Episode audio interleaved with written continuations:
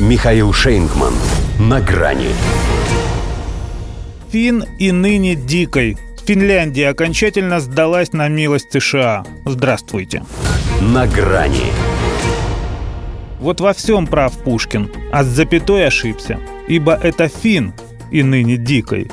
Поэтому проблем не было, теперь будут. Мы создадим Ленинградский военный округ и сконцентрируем там воинские подразделения. Зачем им это надо? Чушь какая-то просто. Это уже Владимир Путин популярно объяснил Финляндии, значение поговорки «не имела баба хлопот, купила порося». Они, конечно, могут возразить, мол, ничего подобного, соглашение с США не потребовало от них дополнительных расходов.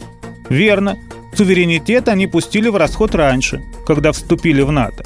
А эту свинью янки им подложили по доброте душевной, проявляя заботу о финской безопасности – по крайней мере, именно так объясняет власти народу необходимость этого, по сути, акта о капитуляции.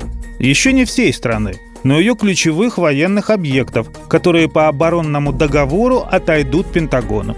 Речь о базах в самых разных регионах Суоми, от порта на юге до аэродромов и полигона в арктических широтах.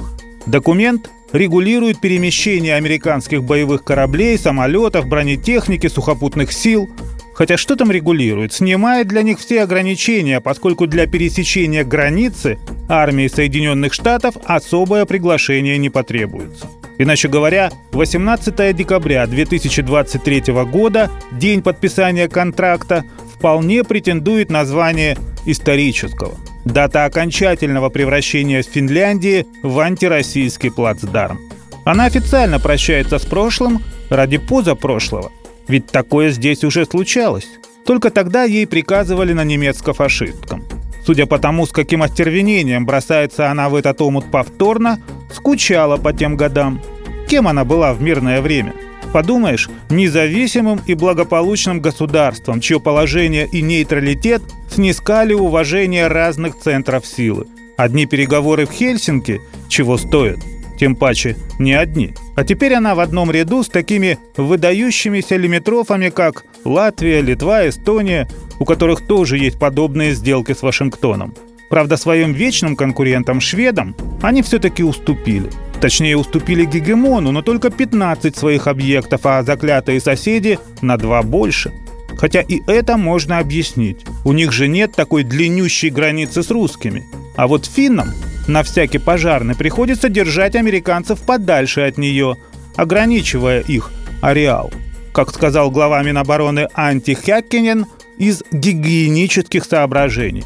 Чем уж он так боится запачкаться, неизвестно. Но чистеньким быть не получится. Вырастет у финна свин, а свинья везде грязь найдет. И даже в известность их не поставит.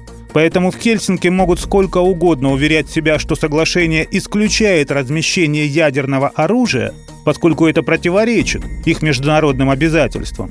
Но по условиям договора доступа к военным грузам из США у них нет. Все на честном слове. Джентльмены же, как известно, по-другому и не играют. До свидания. На грани с Михаилом Шейнгманом.